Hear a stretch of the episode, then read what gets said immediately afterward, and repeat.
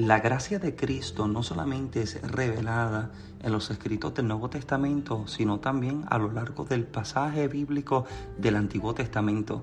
En el Antiguo Testamento, dentro de las diferentes historias, podemos encontrar una manifestación extraordinaria de gracia la gracia muchísimas veces la vemos solamente como un regalo o don inmerecido. Sin embargo, la gracia trasciende y profundiza mucho más que eso. Es en esta nueva serie, Gracia y Carácter, donde estaremos mostrando a través de las escrituras cómo esa gracia extraordinaria del Señor se mostró en la vida de diferentes individuos y que al revelarse sobre ellos también manifestó un carácter extraordinario.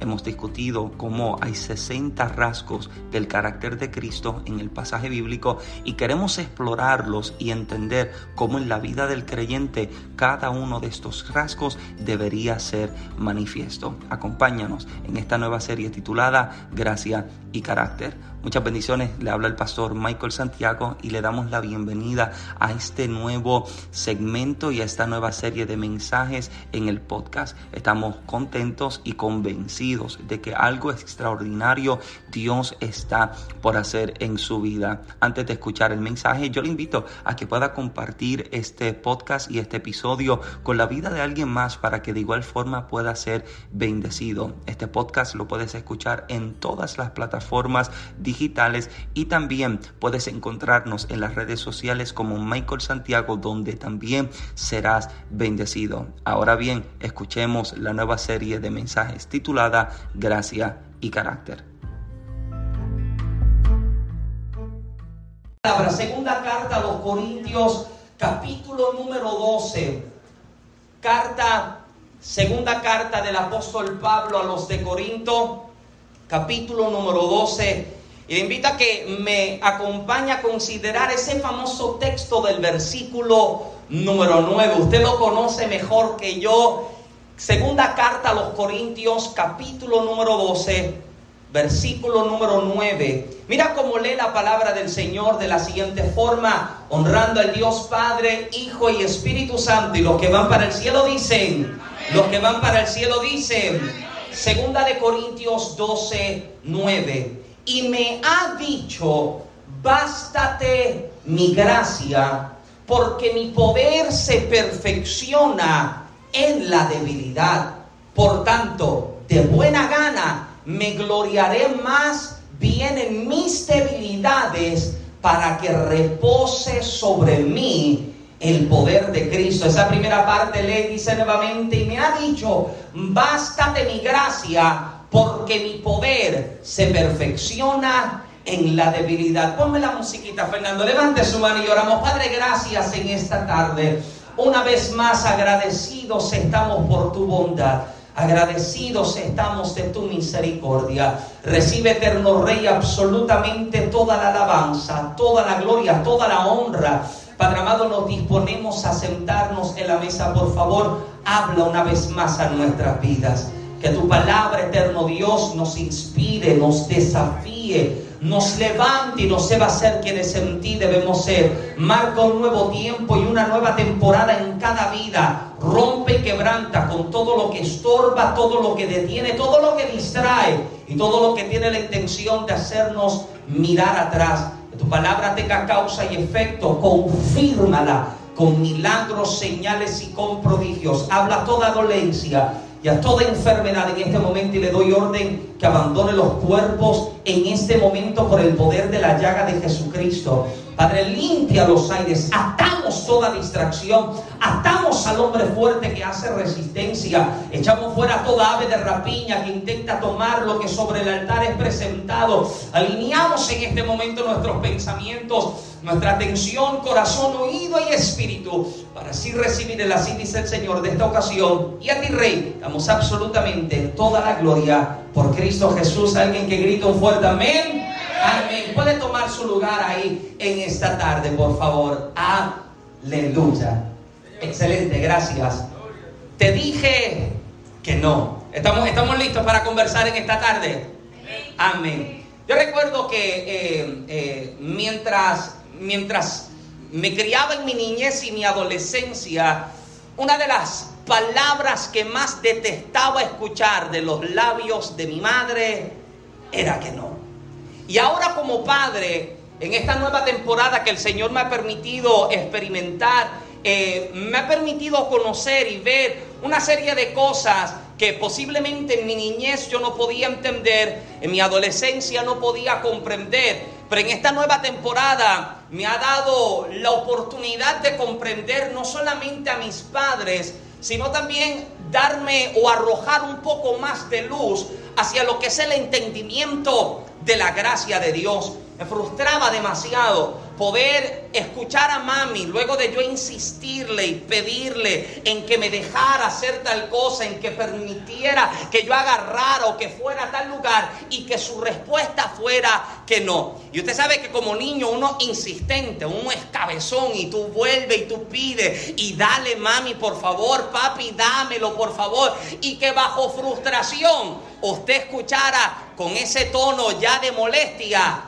te dije que no. ¿Usted, recuerda haber escuchado ese famoso, te dije que no. Te molestaba, te frustraba porque desde mi capacidad como niño, yo no podía comprender cómo yo no tenía la razón en la petición que yo tenía. Desde, desde mi nivel de capacidad, yo no podía entender cómo eran que se me estaba diciendo que no cuando esto era lo que yo quería hacer. Esto era lo que yo creía que sería favorecedor para mí. Sin embargo, mi capacidad nunca superaba la capacidad de alguien que me superaba en años de edad.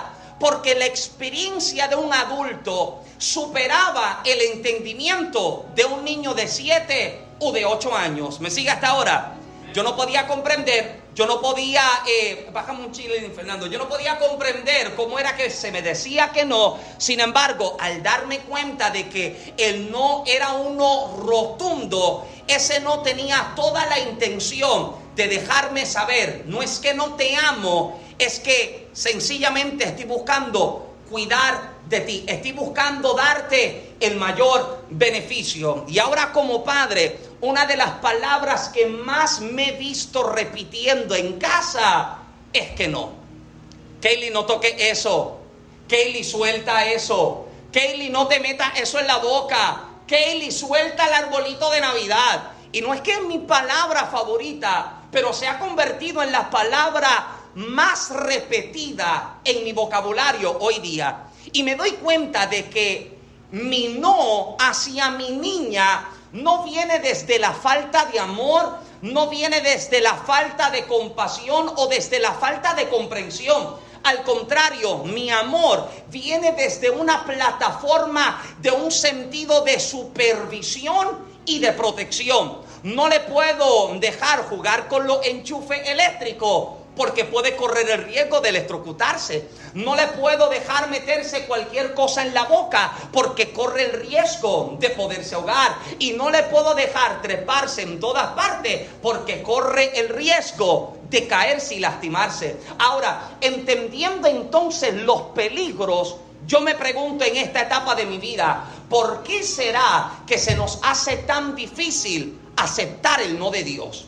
¿Por qué será que se nos hace incomprensible asimilar el no que hemos estado, estado, que hemos estado recibiendo de parte de Dios? Nos frustramos y molestamos cuando su respuesta a nuestra petición no es un sí, sino un fastidioso no.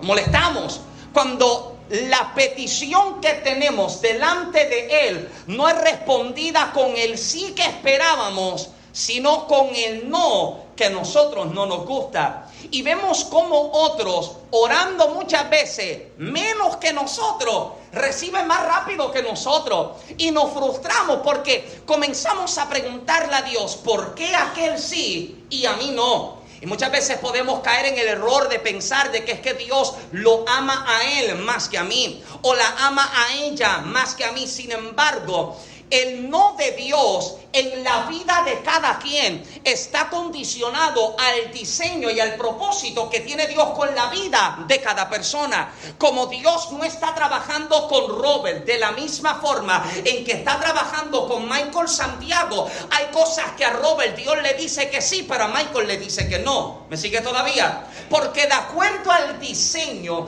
que cada quien ha recibido, el no o el sí tiene la intención de preservar y proteger tu vida. El Dios no nos responde que no porque no nos ama, sino que nos responde que no porque nos ama. Amén. Su no no es porque no me ama. El no de Dios es porque me ama. Y escuche bien, el no de Dios es firme y seguro.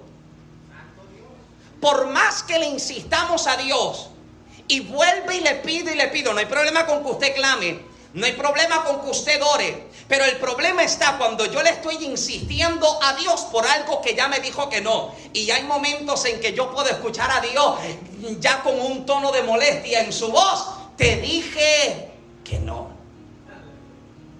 No es que no me ame, no es que no me quiere, no es que no es compasivo ni comprensivo. Todo lo contrario, como es compasivo, como es comprensivo conmigo, Él me está diciendo que no porque está buscando proteger mi vida. Entendamos que el no de Dios no nos detiene, no nos limita y tampoco nos hace retroceder y mucho menos nos hace perder. Al contrario, el no de Dios siempre te protegerá. Amén.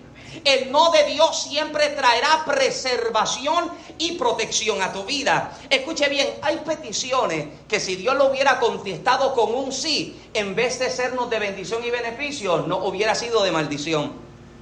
Hay cosas que si Dios te hubiera dado cuando tú se las pediste, amado, usted posiblemente no estaría acá en este día. ¿Por qué? Porque Dios, conociendo lo que es beneficioso para tu vida, entiende que esto puede ser lo que te hace avanzar, pero también comprendiendo lo que puede ser eh, desastroso para tu vida. Él no te lo va a entregar, amado, porque va a terminar dañando el trabajo que Dios había estado haciendo con tu vida. Amén. No me está diciendo que no porque no me ama, me está diciendo que sí, porque me está diciendo que no porque está buscando proteger la inversión que un día Él depositó en mi vida escuche esto, Dios no reacciona ni responde a caprichos, sino a voluntad. A eso es que Dios responde.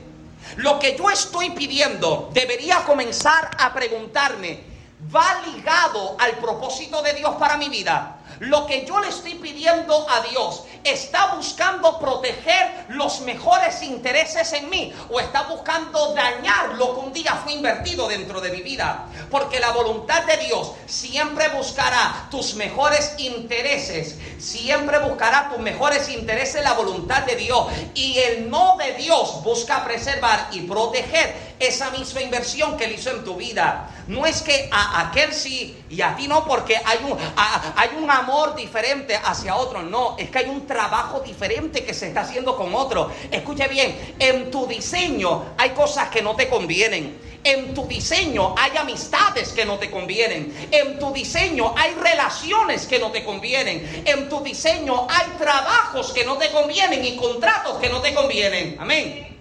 Porque Dios sabe que si te entrega X o Y, esto puede perjudiciar el trabajo que Dios estaba haciendo en ti. Por lo tanto, Dios, desde una perspectiva mucho más amplia que la nuestra, está observando si Osvaldo esto le será de bien, si a Lidia esto le será de bien, si a Michael esto le será de bien. Y comienza a calcular y dice, bueno, si le entrego esto, llega a este lugar y cumple con el propósito, pero si le entrego aquello otro, que lleva cinco meses llorando hay gente, amado, que insiste, insiste. Amado, pero cuando Dios dijo que no, ya Dios dijo que no. Porque está buscando proteger esa inversión que un día depositó en tu vida. Tu insistencia no cambiará el hecho de que algo te convenga o no. No, Puede insistirle, pero no va a cambiar el hecho de que si esto es conveniente o no es conveniente. Escuche bien, me fascina la declaración del apóstol Santiago cuando declara en su carta, capítulo 4, verso 3, Santiago 4, 3, pedís y no recibís porque pedís mal para gastar en vuestros deleites. Escuche bien, muchas de nuestras peticiones no están ligadas a la voluntad de Dios y muchos y mucho menos o, muchas veces debería decir ni son de beneficio para nuestra vida. Entonces, ¿qué nos hace pensar que Dios nos entregará aquello que nos será perjudicial? Pero el Espíritu Santo es quien es quien nos ayuda a orar correctamente, ya que Él nos revela lo que abunda en el corazón del Padre y nos hace entender lo que es conveniente y también nos ayuda a ver la preservación de Dios en medio de su famoso no. Es por el Espíritu Santo que yo puedo entender por qué Dios me está diciendo que no. ¿Por qué Dios sí me dice que sí? ¿Por qué Dios permite que esa puerta se mantenga cerrada? Es por medio del Espíritu Santo que yo pueda entender por qué hay personas que Dios tuvo que sacar de mi vida, por qué hay amistades que tuvieron que romperse, por qué hay trabajos que se tuvieron que perder. ¿Alguien me sigue todavía? O sea, yo sé que usted puede mirar, y esto lo hemos repetido, usted puede mirar a su historia atrás y usted puede entender que gracias a Dios por la gente que se fue, gracias a Dios por las oportunidades que perdiste. Yo no lo veo muy contento en esta mañana. Usted puede entender que todo lo que se fue, que todo lo que perdiste, dio oportunidad para que para que la voluntad de Dios en tu vida se pudiera concretar. Y hoy estás parado sobre la plataforma y sobre la superficie de que la voluntad de Dios te preservó. Te dijo que no porque estaba buscando guardarte, preservarte, protegerte para sostenerte hasta esta temporada. El salmista declara en el Salmo 66, verso 9 él es quien nos guarda con vida y no permite que nuestros pies resbalen. Él es quien nos, Él es quien, eh, eh, Él es quien nos guarda con vida y no permite que nuestros pies resbalen. El no de Dios, escuche bien, no te libra de las adversidades, sino que te preserva en medio de ellas. Hmm. Te dice que no, pero no es que te está diciendo que no has de vivir temporadas de dificultad.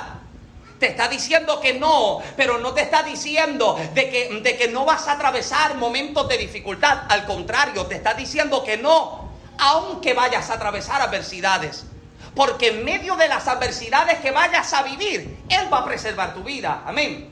Sería algo ingenuo de nuestra parte pensar que como vivimos en la voluntad de Dios, estaremos ausentes de tribulaciones, mientras que es todo lo contrario.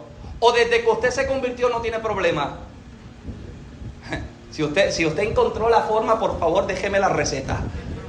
Desde que usted se convirtió ya no tiene dolencia en su cuerpo. Desde que usted se convirtió, usted se siente como, un, como, como una nena de 15. ¿Alguien está acá? La dolencia está. Puedes apagarlo allá también. refugio, me apaga el giro atrás para que eh, eh, Patricia no se me queme allá. Me apaga el Gracias, gracias.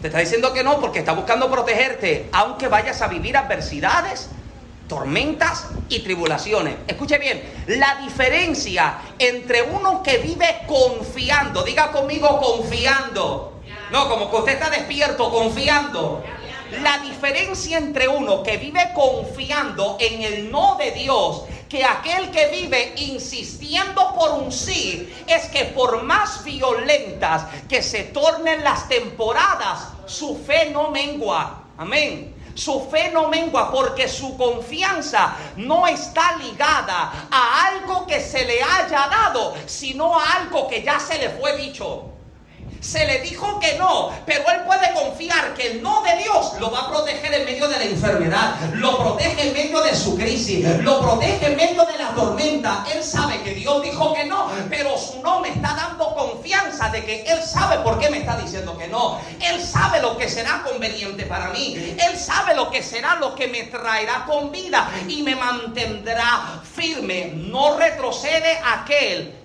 que conoce y respeta el no de Dios, porque entiende que Dios no solo lo está protegiendo, sino que también lo está preparando. Escuche esto, Hechos capítulo 27. Cuando usted tenga el tiempo, léase este capítulo porque es fascinante. Hechos 27, verso 34, Pablo declara lo siguiente. Por eso os aconsejo que toméis alimento, porque esto es necesario para vuestra supervivencia, pues ni un solo cabello de la cabeza de ninguno de vosotros perecerá. Pablo está en medio de una tormenta. Lucas está relatando lo que a Pablo le está aconteciendo. Y Pablo está contando de que hay una tormenta en medio de que él está en una embarcación. Usted no sabe lo que es clamar por calma hasta que le toca vivir tempestades. Usted no sabe lo que es pedir socorro hasta que los, hasta que los vientos comienzan a estremecer su vida. El contexto de este mismo capítulo 27 que consideramos ahí, el contexto de ese capítulo muestra una tempestad tan fuerte que lo único que prometía era llevarlos a la derriba y terminar acabando con su vida. Sin embargo, el apóstol Pablo está relatando que los vientos están soplando la barca parece que se destruye por completa, pero él sabe que el Dios que lo llamó le dio una palabra acerca del lugar donde él iría. Amén. Parece que yo, yo me monté en un vuelo hace, hace no sé cuánto tiempo atrás y yo recuerdo que cuando estoy sentado eh, en mi asiento eh, hay una persona al lado mío y hay otras personas sentadas al frente y los que están a mi lado me están preguntando a qué yo me dedico. Yo le digo, para ese entonces yo le digo, yo soy ministro, eh, voy de camino a predicar la palabra, recuerdo que eran unos americanos y me dicen, ah, qué bueno, cuánto tiempo lleva y qué sé yo qué. Y a mitad de vuelo nos tocó una turbulencia horrible, una turbulencia malísima. Y el que estaba sentado al frente de mí estaba agarrando aquel asiento y gritando que se iban a morir, que íbamos a caer. Pero la que estaba sentada a mi lado se inclina hacia el frente, le toca al hombre y le dice, tranquilo, no morimos porque el pastor anda con nosotros. ¿Alguien está acá? No vamos a morir porque el predicador está en el avión. Él tiene que llegar a predicar. ¿Alguien está acá todavía? Y Pablo puede descansar en la verdad de que la embarcación se estremece y él tiene que decirle a los que están en la barca, tranquilos, coman, necesitan alimentarse porque amado, hasta el hambre se te quita, el hambre y el sueño se te va y Pablo le está diciendo, tranquilos, coman, porque ninguno de vuestros cabellos perecerá, porque Dios nos preservará. Esa es la, declaración de la gente que tiene fe. Sé que la enfermedad tocó mi cuerpo y yo puedo, bueno, no puedo decir que, que ningún cabello perecerá porque me estoy quedando calvo, pero puedo decir que permaneceré con vida. O a lo mejor puedo decir que no me perecerá un pelo de la ceja o de la barba. Los de la cabeza no sé mucho, pero, pero sé que no pereceré tampoco porque Dios está conmigo en esta embarcación. ¿Alguien está acá todavía? Uno sabe clamar por calma cuando uno, se, cuando uno vive encontrándose momentos de dificultad.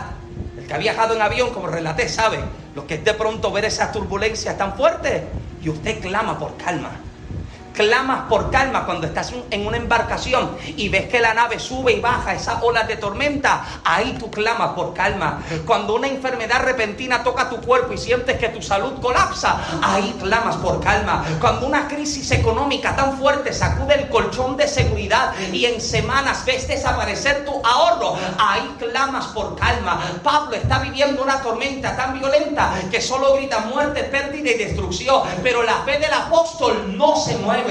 Su fe permanece firme, puesta en aquel que lo llamó a cumplir con su misión. Escuche bien, hay tormentas que solo llegan para probar tu fe.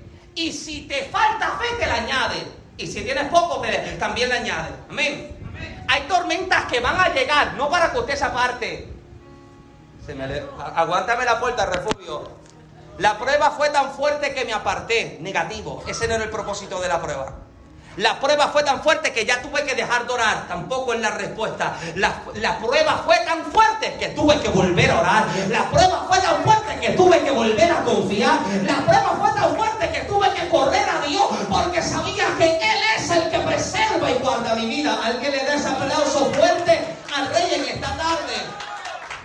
Esta tormenta no está llegando para matarme, está llegando para añadir a mi fe. Si no la tienes, te la da. Y si la tienes escasa, también te la añade. Pero de algo puedes estar seguro. Y es que Dios te protegerá. Ahí usted decía amén. Dios te preservará. También se dice amén. Y también te guardará en medio de esa misma prueba.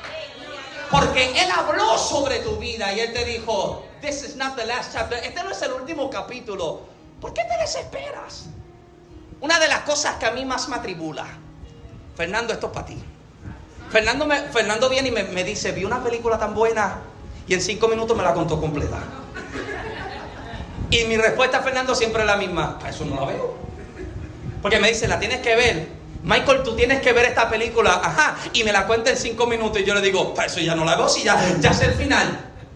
Y cuando usted conoce el final de algún, de, de, de, algún personaje, de cualquier historia, de cualquier novela, de cualquier película, Amado, usted lo puede ver en el momento más difícil de su vida, pero como Fernando te, te spoileó el final, usted dice, ah, él no se muere, estaba en el hospital. No, no le van a amputar la pierna. No, este no se, no, él no se va a quedar en la cárcel. Fernando me dijo que él termina, él termina arriba. ¿Alguien está acá? Y cuando usted sabe lo que Dios dijo acerca de usted, usted dice, el viento está soplando, pero yo sé que yo no muero aquí. El viento está soplando, pero yo sé que la embarcación no se parte. En la ola están golpeando duro, pero yo sé que Dios ha de proteger y preservar mi vida. Alguien dice amén. Y me fascina cuando el profeta declara, Isaías 26:3, tú guardarás en completa paz aquel cuyo pensamiento en ti persevera. ¿Por qué? Porque en ti ha confiado. Tu confianza no está puesta en mortales. Amado, su confianza no está puesta en el pastor Michael. Ah, amén. gracias por esa amén. Su confianza no está puesta en mí. Y si su confianza está puesta en mí, permítame dejarle saber que yo le puedo defraudar tanto. Yo le puedo decepcionar tanto, amado. ¿O qué? ¿Usted pensó que yo nací en una estrella y me crié en una luna? No, amado, yo, yo, yo soy igual de mortal, yo soy igual de débil, igual de vulnerable. Por eso es que mi confianza no está puesta ni en mi fuerza, ni en mi capacidad, ni en líderes, ni en ministerio. Mi confianza está puesta en aquel que me dijo, tú llegarás, tú llegarás, tú cruzarás, no te quedas acá. La barca, la, aunque la barca se mueva, se estremeza, tú vas a llegar a ese otro lado. Aleluya. Y aquí es donde encontramos lo extraordinario de la gracia. Porque Dios no nos respondió con un sí, pero aún así nosotros crecimos. No me dijo que sí, me dijo que no, pero aún así dentro del no de Dios yo pude crecer. Dios no nos dijo que no, y aún así, o sea, nos dijo que no, y aún así nosotros fuimos bendecidos, porque escuche bien, su no no nos trae pérdidas, sino que nos trae ganancias. Pablo puede clamar para que la tempestad se calme y Dios le puede decir que no. Porque la intención de Dios no es que se calme la tempestad, es que despierte la confianza de aquellos que están en la barca. Hmm, ¿Alguien está acá? La respuesta de Dios no es hacer que el sol salga en medio de la tempestad para traerles calma. El propósito de Dios es despertar confianza en los que están en la barca con el apóstol. Y hay tormentas que van a llegar, como dije, no solo para aumentar tu fe, van a llegar para aumentar la fe de tu casa. Porque hay personas en tu familia que a lo mejor no conocen el Dios que usted profesa. Pero cuando te ven en medio de la crisis y ven que Él es sanador, suplidor, Él es tu proveedor, Él es el que levanta tu cabeza, dice, yo no sé, yo no sabía por qué Sandra cantaba como cantaba, yo no sé por qué Patricia adoraba como adoraba, yo no sé por qué Fernando se congregaba como se congregaba, y ahora yo lo puedo ver, porque en medio de los vientos fuertes, Dios estuvo con Él, y fue Dios el que lo trajo, y en ello despierta fe y confianza. Despierta tu fe, pero también va a despertar fe en la, y la vida de otra gente. Te dice que no, porque está preservando tu vida, pero también ha de preservar tu casa. Amén. Va a preservar a los tuyos también. Y esto es lo extraordinario de esta gracia, amado. Que la mayoría de las veces que la vemos operando es en medio de situaciones, amados, caóticas. Ahora, necesitamos entender que la gracia y la misericordia no son las mismas cosas. Amén. Gracia y misericordia son dos cosas completamente aparte. Escuche bien, Dios muestra tanto la misericordia y la gracia, aunque no es lo mismo. La misericordia retiene un castigo que merecemos, mientras que la gracia otorga una bendición que no merecemos. La misericordia está reteniendo el castigo que Michael merece sufrir.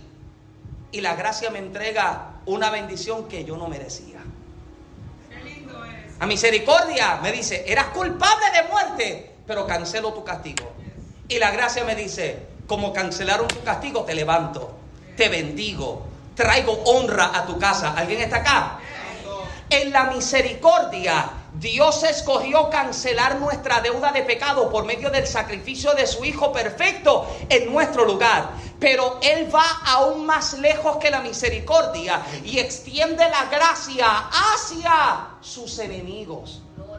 Sí, porque usted era enemigo de Dios también. Éramos enemigos de Dios. A causa de mi pecado, era enemigo de Dios.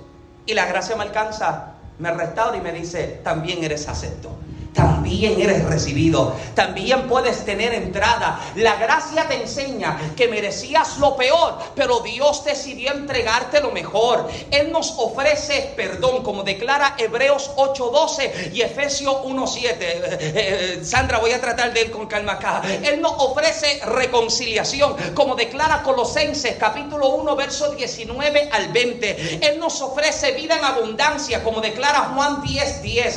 Él nos ofrece un tesoro eterno, como dice Lucas 12:33. Nos ofrece su Espíritu Santo, como dice Lucas 11:13. Y un lugar en el cielo con Él algún día, como declara Juan 3:16 al 18. Cuando aceptamos su oferta y depositamos nuestra fe en su sacrificio. Escuche bien, la gracia es que Dios te da el mayor tesoro, o Dios le da el mayor tesoro a los que menos lo merecían. Y eso somos cada uno de nosotros. No, Michael, yo nací en el Evangelio igual que yo. No merecías nada como yo. Me convertí 20 años atrás, tampoco la merecías. Nací en la iglesia, tampoco la merecía. Igual de culpable.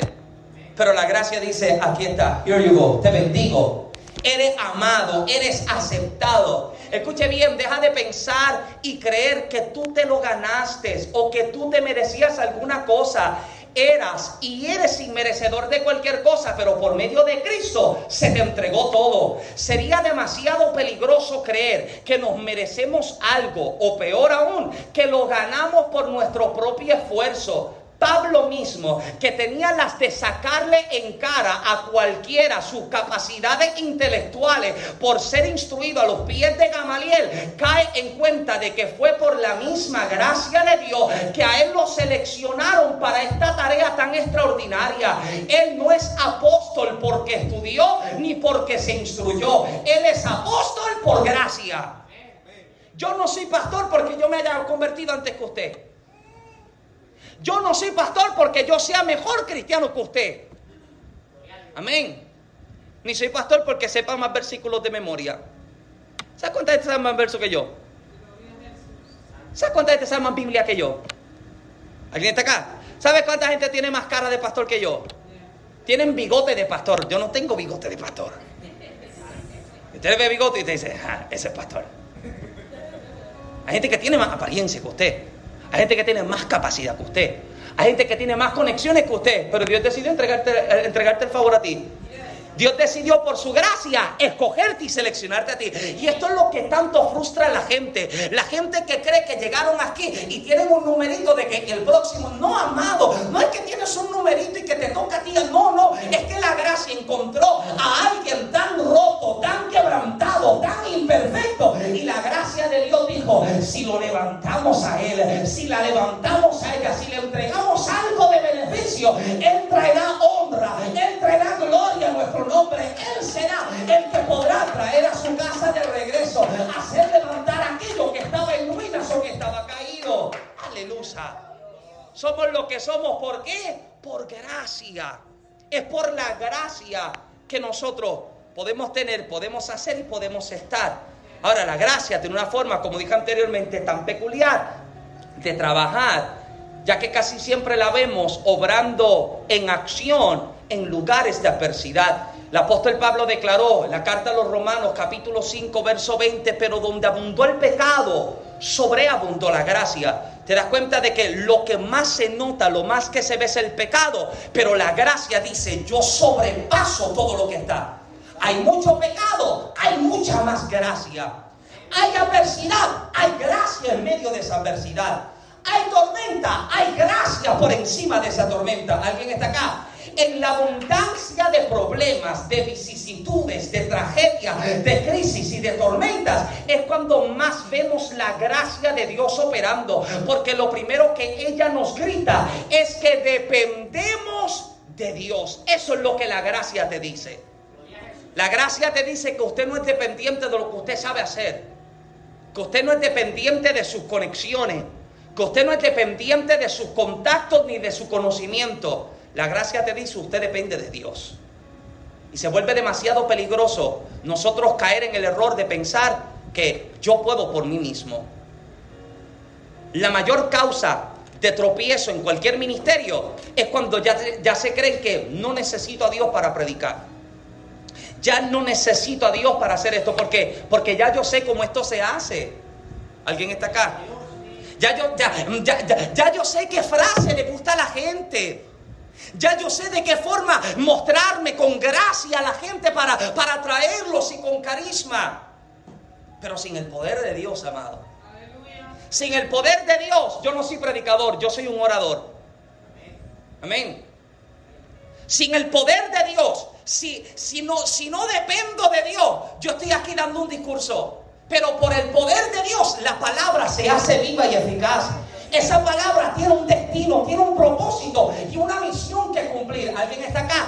Dependemos completamente de Dios. La gracia de Dios me fascina, que tomó a un pescador común y lo convirtió en un apóstol ganador de miles de almas. La gracia de Dios tomó a un recaudador de impuestos y lo convirtió en el primero en escribir la enseñanza de Jesús en hebreo. La gracia de Dios tomó un asesino de creyente y lo convirtió en un una de las imágenes más respetadas del cristianismo, que escribió tres epístolas y realizó de tres a cuatro viajes misioneros.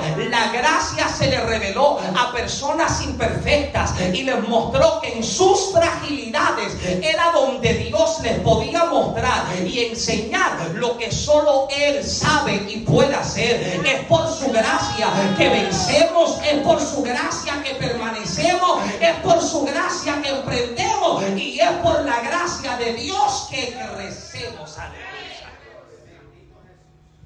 Es por la pura gracia de Dios.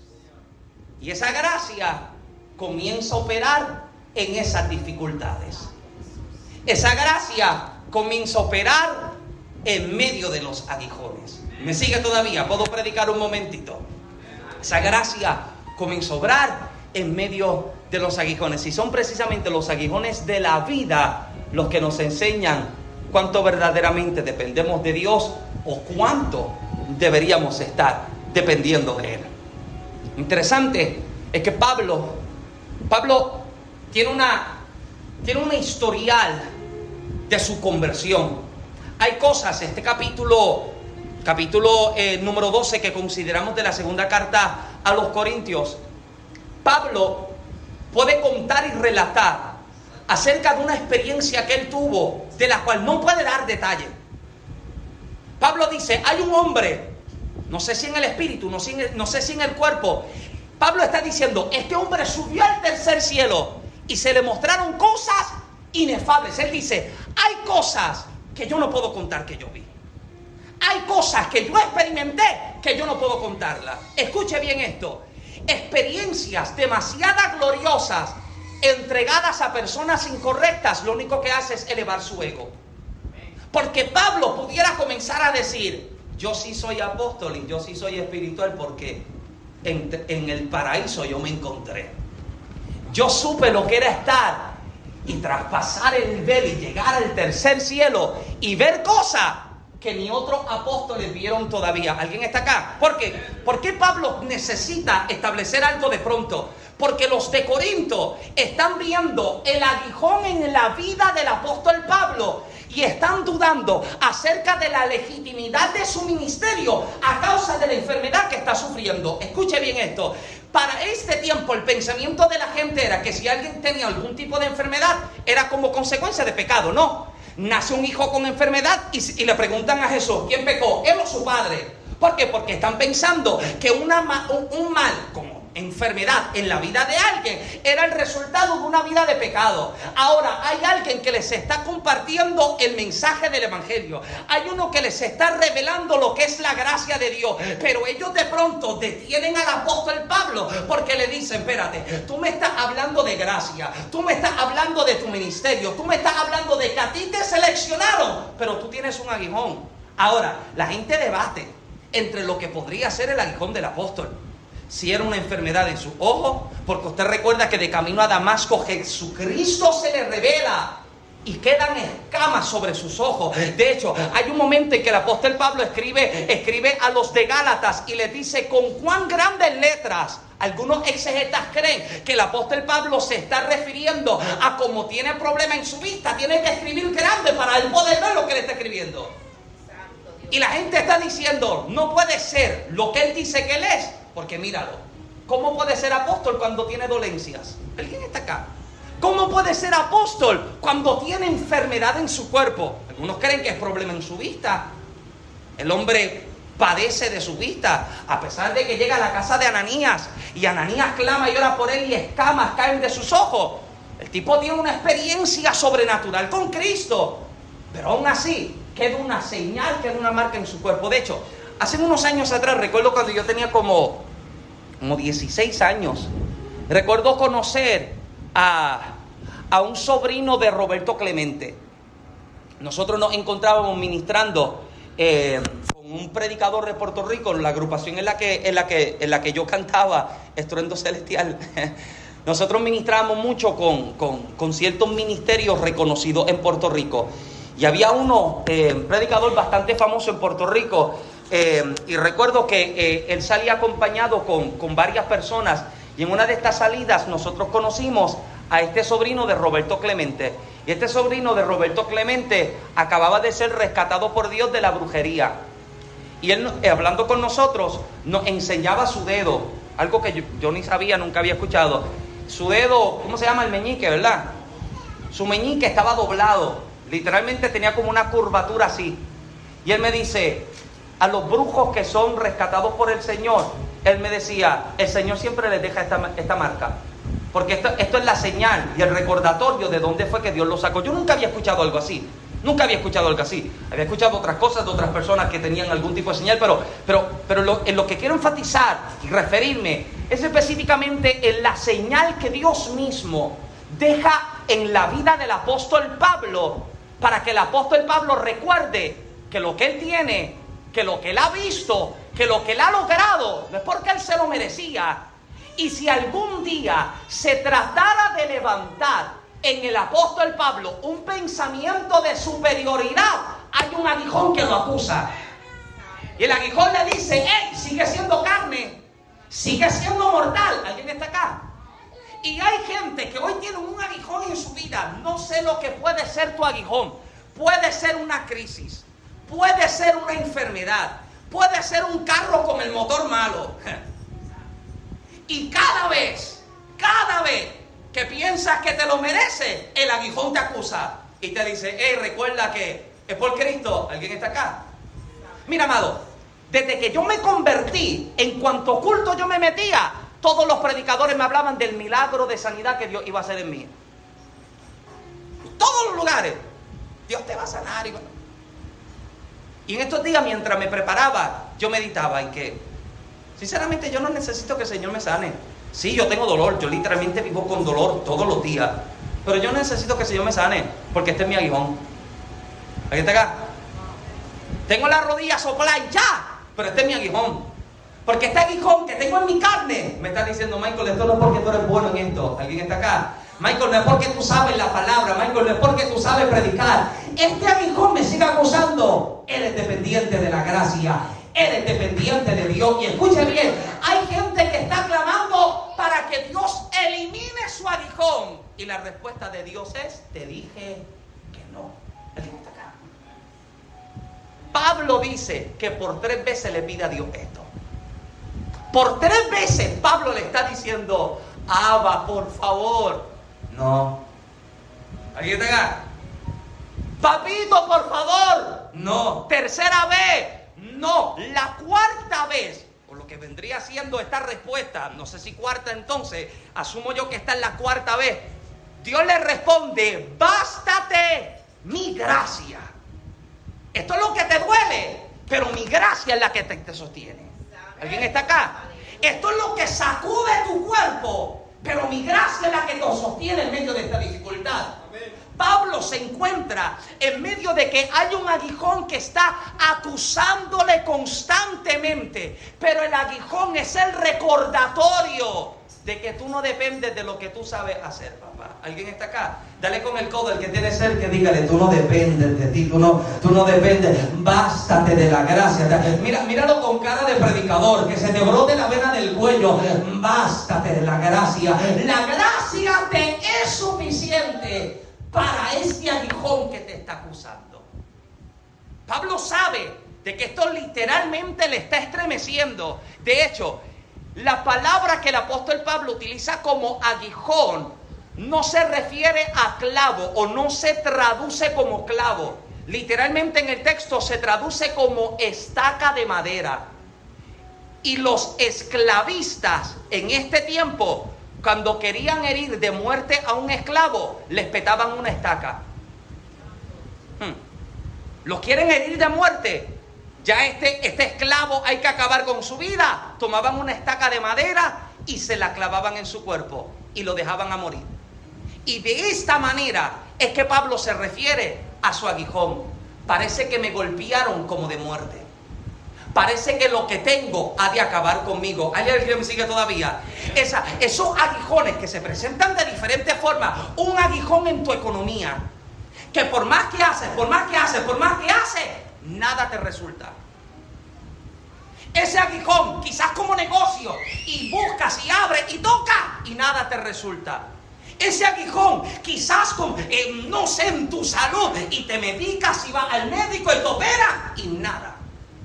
Porque se clama por algo, pero Dios te está diciendo, esto es lo que te tiene buscándome. Esto es lo que te tiene sirviéndome. ¿Sabes que hay personas que si Dios les quitara, les quitara la crisis, le quitara la enfermedad, le quitara el problema, ellos nunca más vuelven a buscar de Dios. Nunca más. Hay personas que llegan al Señor en medio de dificultades de crisis, en medio de problemas en casa y se convierten. Y el día en que Dios les resuelve el problema, usted nunca los vuelve a ver en la casa de Dios. ¿Usted lo ha visto? El que tiene una economía tan afectada, y ora y ora y viene y viene y busca y busca y busca y busca. Y el día en que Dios por fin hace un milagro en su finanza, nunca más se fue, nunca más volvió. Hay personas, amado, mira, yo a veces he conversado con personas que me dicen, ay, si yo tuviera un millón de dólares, yo le daría a Dios el diezmo. ¿Que tú qué? ¿Que tú qué? No, si yo tuviera un millón de dólares, ¿tú sabes el diezmo que yo llevo a la iglesia? Pasa al altar, déjame ungirte la cabeza. Alguien está acá.